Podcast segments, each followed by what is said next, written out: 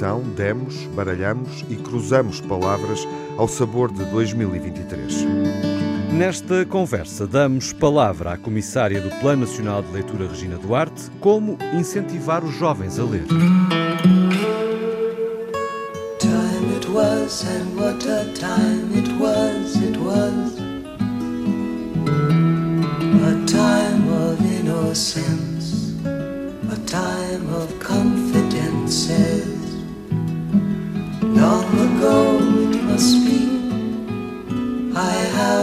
Photograph. Preserve your memories. They're all that's left you. Vamos iniciar o novo ano conversando em torno da literatura, como quem folheia um novo livro. É oportuno fazê-lo agora porque este é o primeiro ano civil de atividade da nova comissária do Plano Nacional de Leitura, o PNL. Desde setembro que Regina Duarte desempenha essa função, trocou Oxford por Lisboa, deixou o Instituto Camões em Londres e prossegue com uma atividade, vou dizer, semelhante na área da literacia. Coordenou o ensino de português no Reino Unido, criou a primeira escola bilingue de inglês-português e agora vai coordenar o Plano Nacional de Leitura com um horizonte largo durante os próximos quatro anos até 2027. É Regina Duarte, é a nossa primeira convidada uh, no Old Friends neste novo ano. Olá, Regina, bem-vinda. Olá, boa tarde. Para um encontro com o Júlio Machado Vaz. Olá, Júlio. Olá, meninos. O Manuel Sobrinho Simões. Olá, Manuel. Olá, olá. E o Miguel Soares. Olá, Miguel. Olá, Tiago Alves. Viva. Bem-vindos a este novo ano. Já é, enfim, uma segunda emissão em que assinalamos 2023, agora voltados para a leitura. E pergunto e arrisco dizer: há algo lá mais essencial do que saber ler? E saber ler não é apenas juntar letras uh, e decifrar palavras ou textos, é muito mais do que isso. Ajuda-nos a pensar, a refletir, enfim, a questionar o mundo em nosso redor. De que forma, pergunto Regina Duarte, para começar de uma maneira muito direta, de que forma é que o Plano Nacional de Leitura pode ajudar os portugueses a questionar o mundo que os rodeia? Uh, bom, eu diria que, que, de formas variadas, e, e, de facto é um mandato muito ambicioso que nós temos, uh, mas se calhar destacaria a, a promoção da leitura e a oportunidade que temos de mostrar às pessoas a diferença que a leitura pode fazer nas nossas vidas, através do exemplo de, de leitores, através da sugestão de, de livros variados e, e, interessantes para diferentes leitores, mas também através de programas de literacia, porque, como disse, ler é essencial. Uh, nós temos de saber ler o mundo para conseguirmos funcionar nele e se os nossos níveis de literacia não forem elevados, se não tivermos competências de leitura complexas, arriscamos a não conseguir participar num mundo que temos uh, dificuldade em entender. E, portanto, o nosso papel também uh, é, é, nesse âmbito, no âmbito da, da, melhoria dos níveis de literacia da população portuguesa. Uhum, e faz uma observação no sentido de melhorar a literacia, defende eh, no discurso e, obviamente, vai defendê-lo na prática a partir de agora níveis de literacia mais elevados. Neste início de conversa e antes do Júlio Machado Vaz e do Manuel Sobrinho Simões eh, dialogarem consigo e refletirem consigo, gostava de perceber, eh, Regina, eh, quais são os dados que tem sobre a iliteracia uh, em Portugal ou sobre o déficit de literacia que existe em Portugal. Tem dados atualizados que nos permitam dimensionar o problema? Nós, os últimos dados que temos são uh, os do PISA de 2018 e que mostram uma, uma, subida consistente. Aliás, Portugal é dos poucos países da OCDE que tem subido consistentemente nos resultados uh, a leitura e isso deixa-nos uh, satisfeitos. Portanto, nós estamos acima da média da OCDE em níveis de leitura, mas quando olhamos para as competências de leitura mais complexas, uh, os nossos alunos não pontuam tão bem. E, portanto, há muito uh, trabalho a fazer nesse sentido. Nós podemos ter um nível de leitura básico, ser alfabetizados, conseguir ler informação explícita, mas ler, uh, compreender, interpretar necessita também de, de processos cognitivos mais complexos. Uhum. Precisamos de fazer inferências, precisamos saber solucionar problemas e, portanto, nesse âmbito, os nossos dados, uh, os nossos resultados não são tão fortes e é aí que nós queremos apostar. E essa aposta passa pela utilização da inteligência artificial e de uma biblioteca digital gratuita. Quer hum, explorar um bocadinho, desenvolver um bocadinho esta ideia?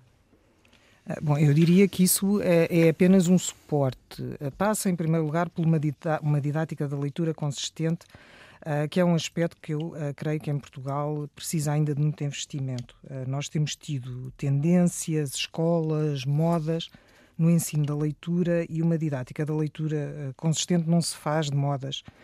faz, de facto, dos contributos das diferentes áreas e de trabalho com equipas multidisciplinares uh, para entendermos como é que ensinamos, de facto, aos alunos estas competências mais complexas. A biblioteca digital é uma questão de acessibilidade, portanto, torna livros acessíveis. Uh, num, num, país em que os livros de facto são caros e em que nem toda a gente tem livros em casa, poder aceder a livros em formação em, desculpa, em formato digital pode tornar mais acessível a leitura e torna mais fácil também a oferta de uh, uma grande diversidade de títulos aos leitores, porque nós somos todos leitores diferentes e, portanto, escolhermos um livro uh, para uma turma ou para um grupo é sempre pouco aconselhável, porque o livro será interessante para uns, mas não para todos. Uhum. mas essa biblioteca digital tenho... gratuita uh, funcionará como? É, é essa a minha dúvida. Uh, os alunos Porque terão acesso... implica pagamento, sim. imagino eu, de direitos às editoras e, e, e, até que ponto é que pode sim. ser disponibilizado ao público ou uh, às escolas de uma forma acessível? Bom, disso tratamos nós, não é? uh, nós estamos uh, num, uh, num, processo de abertura de concurso para adquirirmos a plataforma e os títulos que integrarão o conteúdo da biblioteca digital e, portanto, teremos de pagar os direitos de autor para eles estarem disponíveis durante um determinado número de anos e para um determinado número de utilizações para que o público, o público escolar, sobretudo, não tenha de pagar. Falou em ler o mundo uh, e antes uh, de alargarmos a, a, reflexão, gostava só de, de perceber um aspecto, uh, Regina. qualquer atividade que desenvolva nos próximos anos, no sentido de promover essa literacia, e estamos a falar da literacia de um público mais novo, obviamente, de um, de um público que está num, numa idade favorável para ser educado, para, para ser preparado, receptivo, receptivo a isso. Um, isso não passa também por eh, melhorar o acesso às fontes de informação e, nomeadamente, aos jornais. Esse não é um problema português, e pergunto a alguém que viveu no, no Reino Unido. Esse não é efetivamente um problema português uh, que nós não podemos deixar de o sentir quando, por exemplo, uh, viajamos para a Espanha, para a França e para a Itália, e onde sentimos que há uma imprensa forte, uma imprensa que é lida uh, no espaço público. As pessoas ao nosso lado uh, transportam jornais, abrem os jornais nos autocarros e nos cafés de uma forma que nós não vemos em Portugal. Julgo que essa é a sua impressão. Estou errado? Eh, sim, eu creio que teremos menos hábitos de, de leitura de imprensa escrita uhum. do que uh, noutros países da Europa. E não é determinante também trabalhar essa área? O que é que nos é, é pode também, dizer sobre é? isso? Uh, sim, e dentro desse modo de ler o mundo, de facto, é determinante. A literacia mediática uh, é muito importante e nós temos visto com os crescentes fenómenos do populismo como é necessária. É? Nós sabermos ler informação e percebermos uh, de onde é que vem a informação, quais são as fontes, se a informação é fidedigna ou não, se é se é cotejada por eh, outros órgãos igualmente fidedignos ou não, é, é, fundamental. É fundamental para os jovens e para, para os adultos, porque como é que nós formamos uma opinião uh, sem sabermos ler tudo o que está disponível? E tudo o que está disponível neste momento é do mundo inteiro e uh, das fontes mais variadas. Uhum. Enfim, serviu de introdução ao nosso encontro. Uh, estas questões que fomos colocando são apenas introdutórias. Júlio, Manuel, uh, por onde vamos alargar esta reflexão? Oh, Júlio, há, há, diz, diz. Podes, começa tu, pá, porque Começo tu tens. Eu? Não, não, porque tu, eu, eu sou um tipo, pá, eu sou um omnívoro. És um omnívoro? Ah, então, antes tu comas tudo, é melhor, é melhor não, eu é, tentar pá, aguardar é um bocadinho para a leitura. Ah. Não, é que a leitura para mim, de facto, era muito jornal, é muito engraçado. Como é que eu adorei sempre ler, não é genético, seguramente, e como é que a gente ganha isto? Mas, ó, ó Júlio, porque tu sabes estas coisas, como é que a gente pensa melhor? Pois, mas, mas uh, vou, vou desiludir-te, não, é, não vou dissertar sobre a genética dos hábitos. Não, não, não é genética, mas o resto. Mas o resto. Ó, oh, Regina, eu, há aqui um, uma frase sua que me interessa particularmente, que é quando fala da, da existência de populações mais envelhecidas e populações mais carenciadas, em que o acesso à leitura e à literatura pode fazer grande diferença na forma como estas pessoas vivem. Eh, eu, como psiquiatra, experimentei isto, por exemplo, eh, na altura dos, eh, dos confinamentos, etc.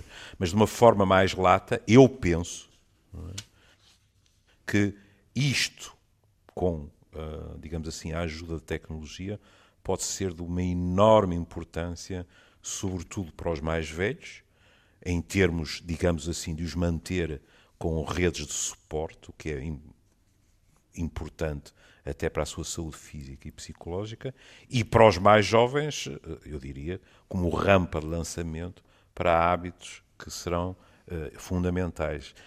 Os mais jovens carenciados não lhe invejo o trabalho, não é? Atendendo a, a nós sabermos como o elevador social em Portugal é verdadeiramente perro, não é? Mas gostava muito de ouvir sobre isto.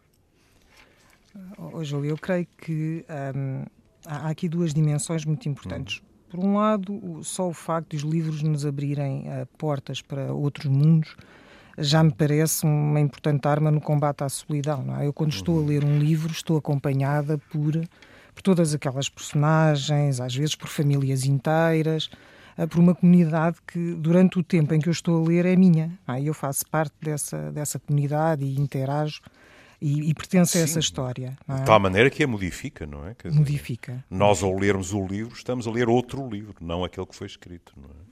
Porque estamos, estamos a injetar-lhe todo o nosso imaginário, não é?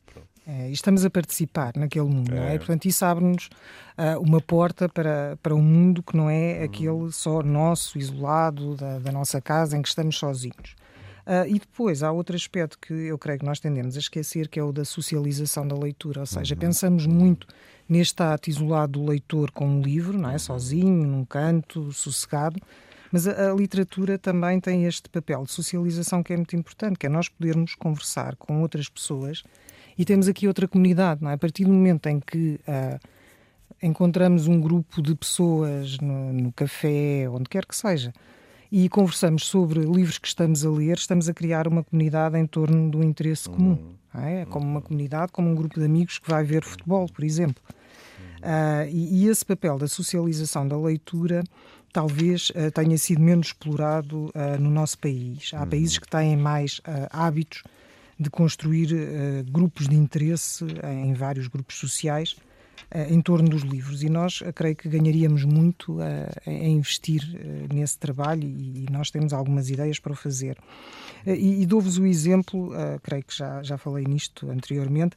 Eu cresci numa quinta no meio rural em que se passava muito pouco. Quer dizer, Mafra, há, há 40 e tal anos atrás, era muito pouco interessante.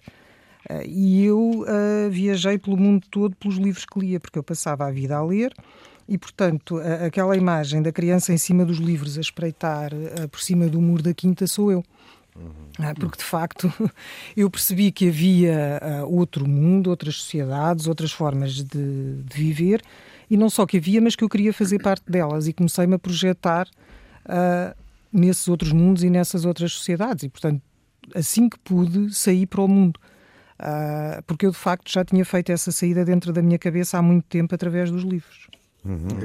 Referiu aí uh, esse âmbito uh, social uh, da atividade a favor, no sentido de promover a literacia em Portugal. Apetecia-me chamar-lhe, não sei se concordam, um plano social de leitura. Sim, é um bom nome. Posso Obrigado. usar? Pode, pode, pode usar. Uh, quais são as ideias? Estou curioso para perceber como é que se promove a socialização uh, da leitura, ou seja, e consigo uh, perceber que poderá passar, por exemplo, por algo semelhante ao lançamento de um livro. As uh, editoras fazem isso regularmente, encontros com os autores, e a partir daí temos, obviamente, uma, uma sugestão mais alargada de, de leitura. encontros de poesia também, enfim, que nos desafiam para interpretarmos a poesia, para nos relacionarmos com, com a poesia, que é um género literário menos popular, digamos assim, menos amado nos, nos, dias, nos dias presentes. Mas estou curioso para perceber quais são as ideias que tem. Já as pode partilhar? Ah, posso, claro, mas, mas para mim há um princípio muito importante que é eh, nós não começarmos a, a, achar que vamos criar eh, ideias e fazer tudo novo como se nada existisse. Uhum. Eh, há muito trabalho já a ser feito por associações locais, uhum. por municípios, por grupos culturais e o que nós queremos fazer é, de facto, trabalhar com esses projetos já existentes dar-lhes visibilidade para que eles possam inspirar outras zonas, outras regiões, possam até ser uma espécie de mentores uh, para outras zonas que estejam mais carenciadas de ideias ou que não, não vejam como resolver algumas dificuldades e, portanto, fazermos este trabalho com os planos locais de leitura. Ainda não existem os sociais, mas existem, existem os planos locais. E, e, a fazermos este trabalho que estamos já a fazer de levantamento de boas práticas e depois juntarmos grupos de trabalho com características diferentes para que eh, estas zonas que já têm de facto práticas muito interessantes as possam partilhar com outros e todos possam ehm, tirar ideias uns dos outros, colaborar, ajudarem-se e, e, fomentar o que já existe. Parece-me sempre um bocadinho uh, leviano quem chega a tentar fingir que nunca foi feito nada e, e querer fazer tábua rasa de tudo e partir do zero. Uh, nós, de facto, conhecemos projetos que já são tão interessantes e que podem ser uh, potenciados e podem ser mais conhecidos e partilhados com, com outros que precisam de, uhum. de mais inspiração. É me desafiar o Manuel Sobrinho Simões a ser mentor de um clube de leitura em Aroca. Não, isso ele é omnívoro, ele é omnívoro. Sou omnívoro e em, Aro, em Aroca tenho o Círculo de Democracia em Aroca, mas em Caminha tenho o ciclo, tenho os amigos da biblioteca de Caminha. Ele é, ele é. E é, e é muito, porque a, a, a Regina está a dizer uma coisa que é muito importante.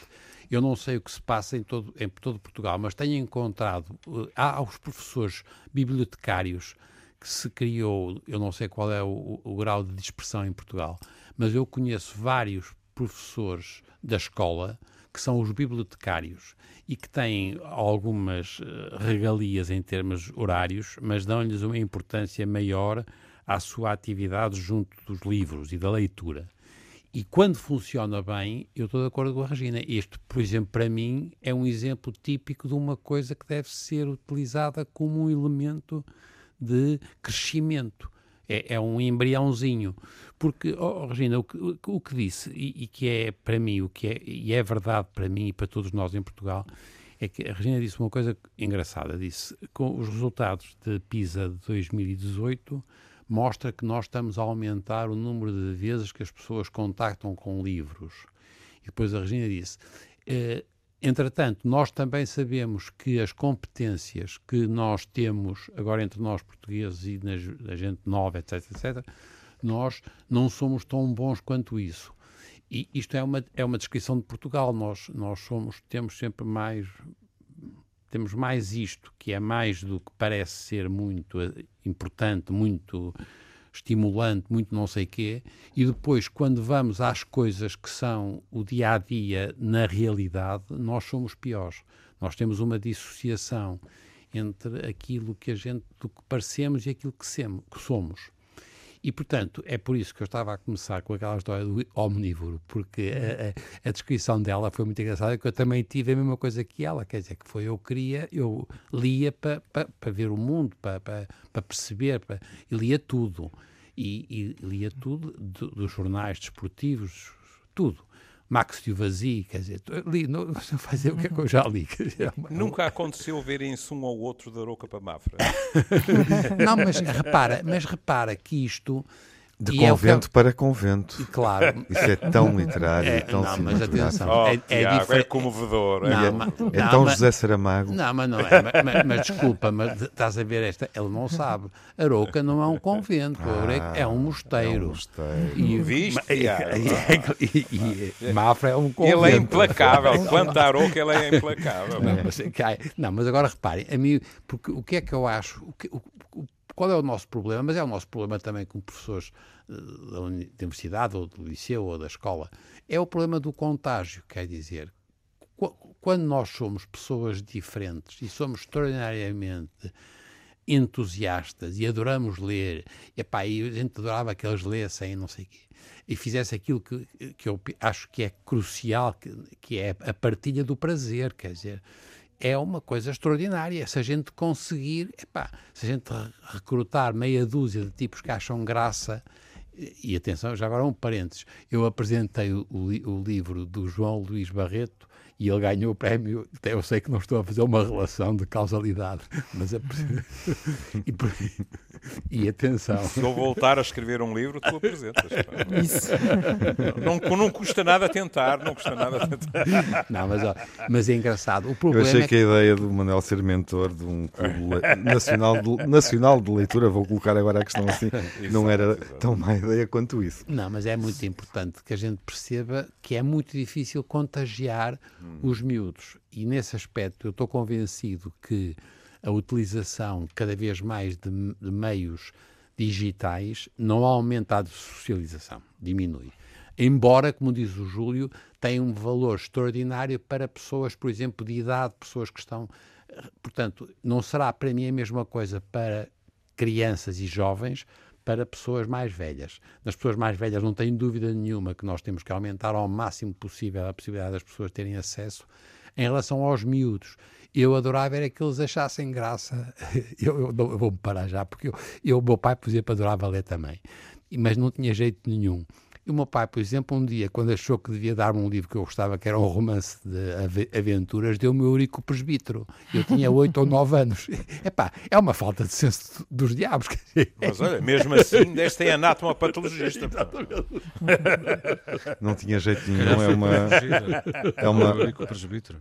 Eurico Presbítero. É uma questão interessante, este não tinha jeito nenhum, eh, do Manuel uh, partilhando esta memória paterna da relação com o pai porque eh, podemos aplicá-la, vou agora ser um pouco provocador, Regina, uh, e sem querer fugir àquilo que o Manuel disse e ao comentário que poderia fazer, uh, mas não posso deixar de perder a oportunidade também de a questionar se se aplica ao índex, não gosto muito da expressão, mas é como ocorre, do próprio Plano Nacional de Leitura, até que ponto é que precisa de ser revisto, sobretudo as diretrizes que determinam a escolha dos livros que são recomendados, julgo que está enfim, está clara a minha, a minha ideia, o meu comentário no prolongamento da reflexão do Manuel.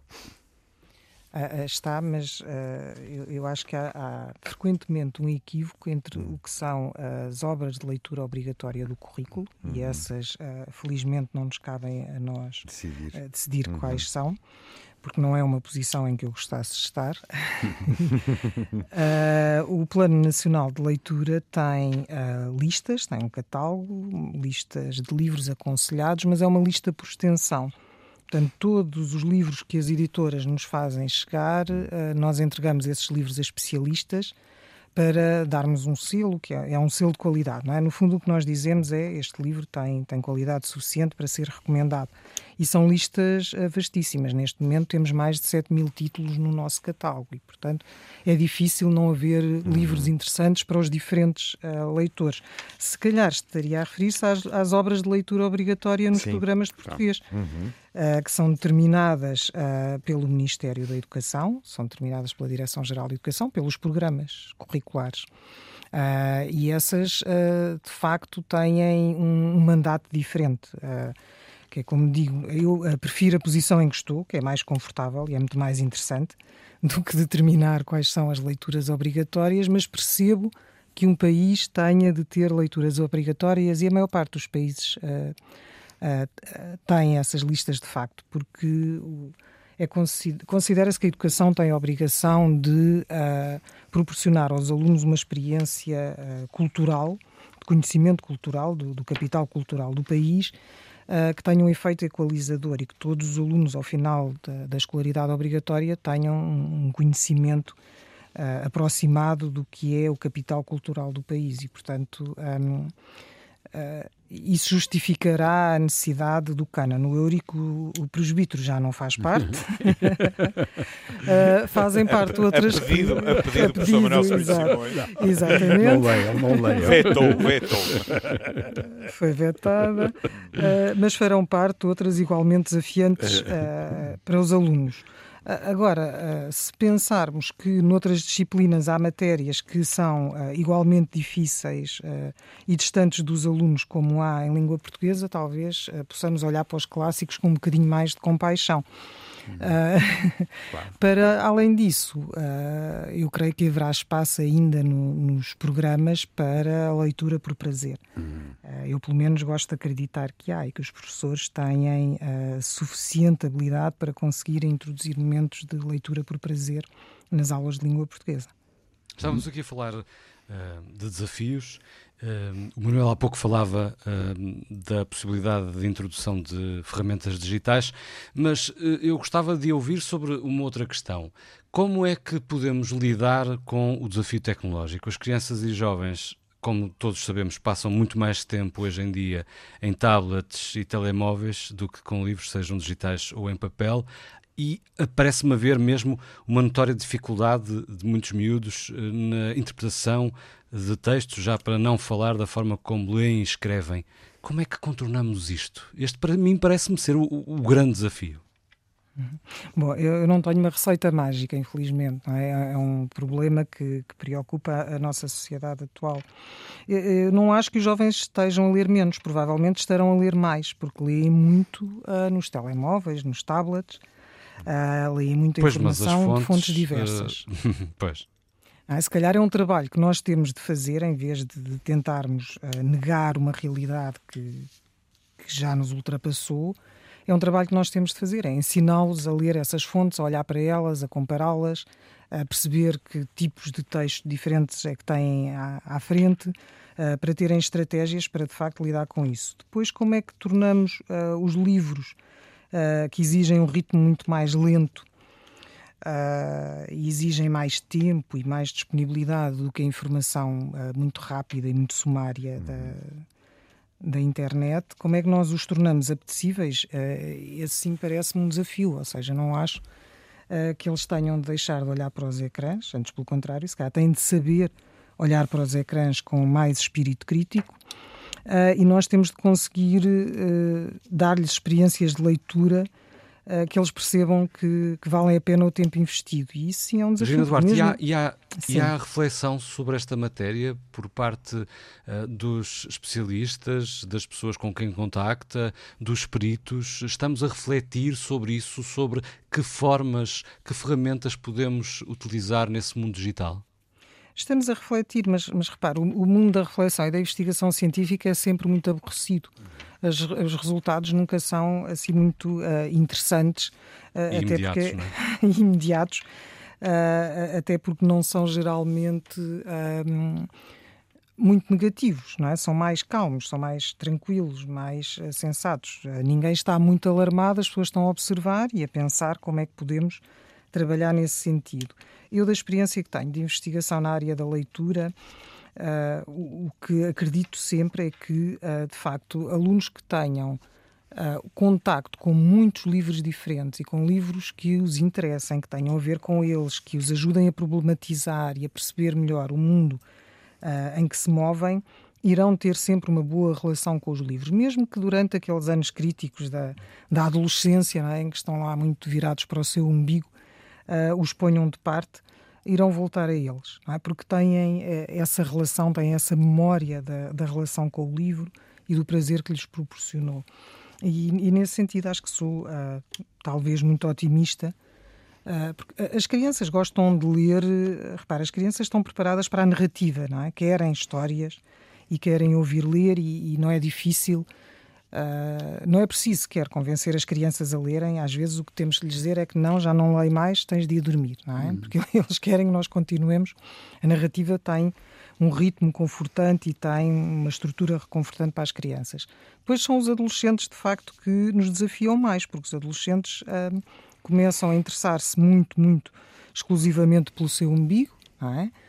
Uh, e pela, pela, pelo grupo em questão e pelas expressões do grupo e uh, nós temos de lhes mostrar que os livros continuam a ter assuntos desafiantes e interessantes e temas que os preocupam muito. E é às vezes aí que os perdemos porque não conseguimos fazer esse trabalho uh, de lhes mostrar que eles na leitura continuam a encontrar uh, os problemas que. E, e repara, os adolescentes têm problemas sempre muito uh, filosóficos e estão muito preocupados. Nós achamos que não, que é uma altura muito, muito desinteressante, mas eles estão preocupados com grandes questões, questões importantíssimas sobre a vida e a morte. E, Uh, e, e, se lhes mostrarmos que nos livros, de facto, há um, jovens como eles que passaram pelo mesmo que eles, uh, eles vão encontrar aí algum conforto, mesmo Olha, que demorem mais a lá chegar. Oh, oh, Regina, deixe-me só perguntar-lhe uma coisa. Nós, nós em Caminha, por exemplo, sempre que possível, juntamos um livro e às vezes um filme. E, e, e, eu penso que aquilo que está a descrever é muito importante, que é o problema da narrativa. E eu sou muito a favor, porque eu vejo, por exemplo, os meus netos, e eu já eu tenho vários netos que vão ler os livros depois de terem visto filmes uhum. que acharam graça. E, portanto, eu não acho que o, a, a, o cinema seja um, competi um competidor negativo em relação à leitura. Eu, para mim, o que eu acho, o, o, mas agora é uma opinião de um pai e de um avô, é o português, os professores de português, por razões que têm a ver com uma organização da disciplina, são muito pouco apetitosos. E, portanto, e, e, e portanto há, eu acho que há um trabalho grande a fazer da da disciplina de português, quer dizer, até porque nós, quando a gente faz estudos, por exemplo, na medicina, quando a gente vai ver para os alunos de medicina, é os melhores alunos e não sei o quê, a gente foi ver o que é que os distinguia quando eles eram novos. É muito engraçado. A coisa mais importante é o português, a seguir é o inglês e só depois vem a matemática. Uhum. É muito Sim. engraçado. Percebe que o que tem piada, o que significa que eles aprenderam qualquer coisa no português, que é uma, uma ferramenta para perceber eh, os problemas. Mais do que a biologia, porque a biologia, eu estou à vontade que sou um biólogo típico, aquilo é memória pura e dura, infelizmente. E, portanto... Oh, Manuel, já agora deixa-me fazer uma provocação que não terá a ver tão diretamente com o que. Desculpa, Miguel, só para Sim, claro. não me esquecer e contudo dão erros que até doem. Exatamente. Pois, eu, eu há pouco estava a falar disso, não é? De alguma forma. Mas eh, fazendo uma provocação que não tem tanto a ver, obviamente, com, com a, a função que ocupa neste momento a, a Regina Duarte, mas que, enfim, penso que nos diz respeito a todos e, e, e, e no que diz respeito precisamente ao, ao ensino do português. Exato. É não há no plano curricular, vocês não acham, isto é uma pergunta dirigida a todos, se calhar, a quem quiser responder, não acham que há um excesso uh, de conceitos gramáticos claro. uh, no português que faz os, os miúdos interessarem-se? Eu até nem percebo.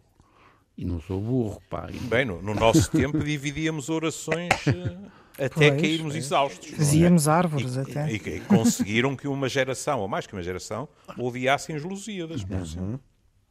Até porque não temos tanto esse, por exemplo, no, no, ensino de línguas estrangeiras não temos essa componente tão vincada, não é? Da gramática.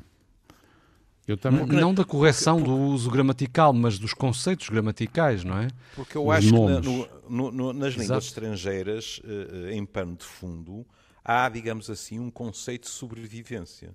Nós temos que as aprender para sobreviver no mundo moderno, pronto, é evidente, em primeiro lugar destacado vem o inglês, quer se queira, quer não, não é?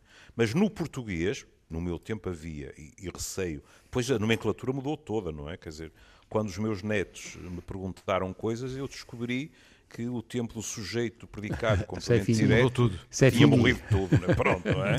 Mas uh, uh, aquilo que isto, isto se calhar pode ir até ao encontro do que a Regina disse em relação aos resultados de PISA, que é Uh, uh, provavelmente há seguramente, há números muito maiores que dominam os aspectos mais básicos, mas eu noto, e às vezes isso é-me posto uh, nos joelhos, seja no consultório, seja na própria família, que eles têm muita dificuldade na interpretação é? e até, digamos assim, na, numa espécie de reprodução fantasiada dos textos. Eles, eles podem ler aquilo tudo muito bem, mas depois, por exemplo, eh, a mim aconteceu-me, e não era com, com uma criança, mas aconteceu-me num júri de mestrado de virar para, para o candidato e dizer agora se faz favor, especule sobre isso. E ele ficou aterrorizado. E, e teve uma resposta, infelizmente verdadeira, é? mas que eh, me deixou eh, também eu aterrorizado. Porque disse-me, a mim disseram para nunca especular. E isto é muito mau, seja a nível científico só, seja em termos gerais, a nível da uhum. leitura, não é? As pessoas ficam-se por aquilo. Parece, uhum. que, parece que chega do, do, antigamente o saber ler, escrever e contar, não é? Do, do tempo da velha senhora. E isso é complicado. Bom, eu diria que nós temos um bocadinho o hábito um, de acharmos que é isto ou aquilo, não é? A, a Sim, disciplina. não é? é a, a, disciplina portuguesa não, não é só uma coisa, ou seja, há a parte uh, da língua, a parte da literatura, mas há também um conhecimento técnico uh, sobre a língua. Como na disciplina de, de biologia, por exemplo, não é? tem que saber conceitos e tem de saber definições. Uh, para o português também é esse conhecimento técnico sobre a língua que é necessário. As coisas não são exclusivas. Nós podemos ter um conhecimento técnico sobre a língua. Eu uh, creio que o meu até é bastante avançado e gosto muito de linguística. Uh, mas nada me tira o gozo de ler um bom livro de ficção ou, ou a poesia. Não é? E às vezes as pessoas falam disso como se fosse uma dicotomia. Ah, e a gramática. A minha gramática nunca me tirou o prazer de ler, até porque tenho mais prazer em perceber como é que os efeitos narrativos são conseguidos do que se não os perceber. É? E isso percebe-se conhecendo muito bem a língua. Portanto, não, as coisas não são exclusivas. Se haverá demasiado aparato teórico, provavelmente, talvez, talvez haja. Uh, mas não creio que sejam exclusivas, não é? Não é? Aprendemos so, uma coisa ou outra. Sobretudo se o aparato teórico uh, anteceder o gozo. Pois, é? sim. Isso sim, é que é uma sim, trajetória perigosa, não é? Não, e se não for posto em uso. Exatamente. É? Nem mais. Se não for posto em uso. E, a, e, a, e a avaliação, reparem. Não, porque, porque isto é que é uma monstruosidade. Porque todos esses conceitos uh, gramaticais, eu não estou a falar, obviamente, do exercício correto da língua mas todos esses, todos esses conceitos gramaticais, uh, e falo uh, até pela minha própria experiência, não tendo seguido linguística nem nenhum curso diretamente relacionado com o exercício da língua uh, em termos académicos, revelam-se inúteis. saber porque é que esta oração se chama assim uhum. ou porque é que aquele um, aquele vocábulo uh, aplicado daquela forma uh, tem esta ou aquela propriedade. Era a isso que me referia. Mas uh, estamos a aproximar-nos do final da conversa, bem estimulante, interessante e inesgotável, mas eu gostava de vos fazer um desafio, começando por si, Regina Duarte, se estiver de acordo, que era revelar-nos quais são, neste momento, os seus livros de cabeceira. Olha, eu estou a ler um livro que foi recomendado pelo Richard Zimmer, aliás, ele recomendou para as sugestões de leitura do Plano Nacional de Leitura, que se chama Antónia, é de uma escritora uh, Carter, esqueço-me o primeiro nome, uh, o apelido é Carter, uh, e é, é, um livro belíssimo, belíssimo passado no tempo do, dos primeiros um, colonos americanos, com imagens incríveis ali da, da, do Midwest americano, Uh, eu só leio um livro de cada vez, eu sou assim limitada. Leio muito, leio Gostava muito depressa, leio muitos livros, mas só um de cada vez. quando começo um, ponho outro de lado e só lá volto quando, quando acaba aquele. E há algum que esteja à espera uh, de voltar a ser folheado? Ou... Exato, já agora? Uh, há, há sempre que vários. permaneça nesse lugar, ou vários, sim. Há, há, sempre vários. Há alguns uh, que eu acho que não gosto porque não estou preparada para os ler, que talvez não esteja ainda ou na idade ou no estado mental certo para, uh, para que eles ressoem ou para que falem hum. comigo. Uh, há outros que eu desisto de vez e sem pudor nenhum. Acho que já não tenho idade para fazer fretes no meu tempo livre e, portanto, se tiver de ler para trabalho, leio, claro. Mas se for no meu tempo livre, abandono sem, sem problemas de consciência. E já abandonei vários. Abandono sempre que, passado um capítulo, ainda não me conseguiram uh, seduzir ou deixar presas à, à história. Uhum. Miguel, uh, desafiamos o Manuel e o Júlio? Sim, claro. Júlio. Antes de deixarmos eu, também eu, algumas eu, sugestões de rodapé, já agora, ou partilhar as nossas, os nossos interesses em 2023. Eu vou provavelmente horrorizar-vos a todos, então. mas eu, eu também só consigo ler um de cada vez. Uhum. E, portanto, estou a ler um que se chama Cenários da Saúde em 2040. e só depois é que vou mergulhar no João Luís Barreto Guimarães. É. Portanto, como podem imaginar, não é fácil isto, não é? Mas é. pronto, é, também tem a ver com, com compromissos profissionais, etc. É, tem piada, pá, porque eu não estou a ler nenhuma coisa de novo. E eu, eu, eu, eu ando muito à rasca para ler. Tu ne lis plus, tu relis. Não, não, não, não, pá. Antes, pior do que isso. Pior do que isso, pá. Eu estou a ler atrasado os expressos e os públicos, pá, e, e a Nature, percebes? E é, pá, é assustador. E eu, eu, não, eu não percebo, eu penso que é o problema da idade também, mas eu, eu devo estar a ler mais devagar ou perco mais tempo em coisas que não são de leitura, porque eu estou mais atrasado a ler o que tenho que ler. E eu, eu por exemplo, tenho que de facto ler as, as Nature, não é ler os, os artigos chatos, mas eu tenho que ler o que se passa. Eu antigamente fazia isto com a Nature e com a Science, não consegui, deixei de. E atenção, é em papel, porque eu não, eu não faço, não consigo ler na. E, mas tem graça, porque eu estava, estás a falar nisso, e eu por acaso estive a ler, mas isto foi por causa do João Luís, voltei a ler coisas do, do, do João Luís Barreto e achei muita graça, porque eu, quando estava a ver o Expresso, vi que tinha saído um artigo, já tinha saído o um livro dos, dos da tal conversa entre um tipo antropólogo e um tipo da, arqueologia, eu penso que são os tipos, e o escritor. Um deles é, é, escritor e o outro é mais básico. E fez uma coisa que já, vem, já está em português, a versão do primeiro, é uma trilogia, a primeira já está já está publicada em português, e a outra eu até já encomendei, pedi à Fátima e encomendei a Muerta em espanhol. Do, e portanto, a, como é que nós, porque nós de repente percebemos que os seres humanos, o Homo sapiens de facto tem muito que se lhe diga antes do Homo sapiens. E portanto, eu interessa, isto interessa muito. Mas, ó, Júlio, eu de facto não tenho, não, eu não consigo hoje dar vazão, eu não tenho tempo. O que é uma coisa estranhíssima para um tipo de 75 Opa. anos. Não tem nada a ver com a tua idade. O expresso e o público são cada vez maiores. Pá. Também, também me confesso um leitor com cada vez menos tempo à medida que os anos passam é, e que vou envelhecendo. Miguel, o que é que acrescentamos uh, como Eu nota de rodapé? Uh, queres, que... uh, queres. Não, vou dizer que tenho tu. muita inveja da Regina e do Júlio, porque eu bem tento uh, centrar-me apenas num livro, ler um hum. livro de cada vez, nos meus tempos livres, mas uh, não consigo. Uh, e não consigo porque eu funciono muito em função do momento, da disposição do momento. ou seja, há um livro que faz sentido naquele momento ler, uhum. mas no dia a seguir ou uh, na semana a seguir já não faz sentido. E, e, como não, não, não tenho muito tempo disponível. Isso desliga-te. Um, isso faz, não, não me desliga, mas faz com que leia de forma intermitente. Uhum. Às vezes tenho que recuar um pouco para recuperar Sim. a narrativa. Sim. E neste momento, na, na mesinha de cabeceira, eh, tenho vergonha em dizer que tenho aí uma dezena de livros. um, claro. E, e divido-me entre, entre livros do Ruben Fonseca, tenho uh, Harper Lee com Mataram a Cotovia, um clássico, tenho uma novela gráfica do Ray Bradbury tenho uma biografia sobre o Bowie e tenho ainda dois manuais. O Manuel Andrade, O Tempo entre os Nossos Dedos, ah. um livro em que já estou mais uhum. avançado, e o Manuel Jorge Marmelo, A Última Curva do Caminho, uhum. uh, que também estou a ler com, uh, com bastante prazer. E, e é Porquê é que minha... não vais alugando?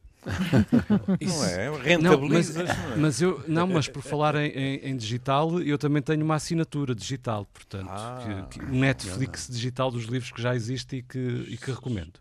Eu acompanho o Miguel, uh, já agora, uh, e acompanho de várias formas, não só, enfim, nessa, nessa dificuldade ou nessa uh, relação interessada num determinado momento, mas que se pode esgotar uh, e impedir que se conclua, conclua a leitura. Acompanho o Miguel em relação ao David Bowie, tenho uma novela gráfica, uma biografia, há muito que andava para, para ler, eu gosto muito de novelas gráficas.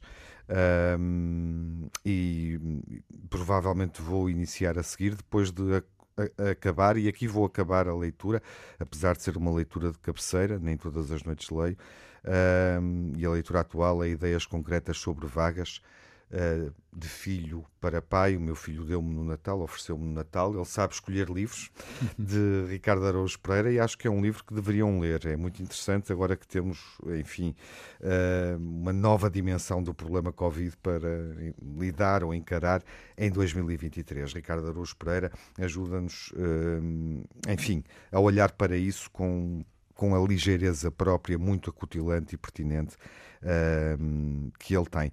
E depois livros a que vou voltando, ou seja, não os concluo, demoro a concluir e faz sentido. E gosto dessa leitura assim. Por exemplo, Renegados do Barack Obama e do Bruce Springsteen está há um ano, desde o Natal passado, pousado e vou lendo.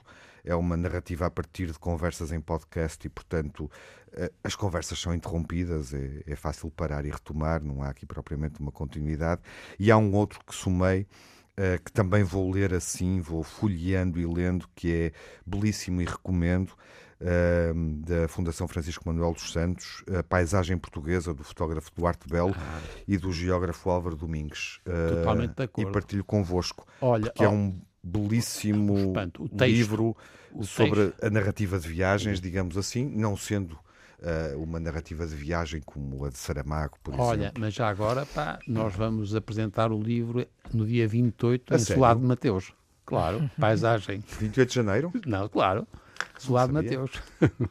Fico contente em é saber é, é que, muito bom, muito bom. Que irão partilhá-lo com mais leitores. Exatamente. Está feito, meus caros. Miguel? Sim, eu já, já fiz a minha última curva do caminho. Oh, oh, Miguel, Já fechaste o livro. Por amor de Deus, Miguel. Isso, isso tem uma tonalidade fúnebre.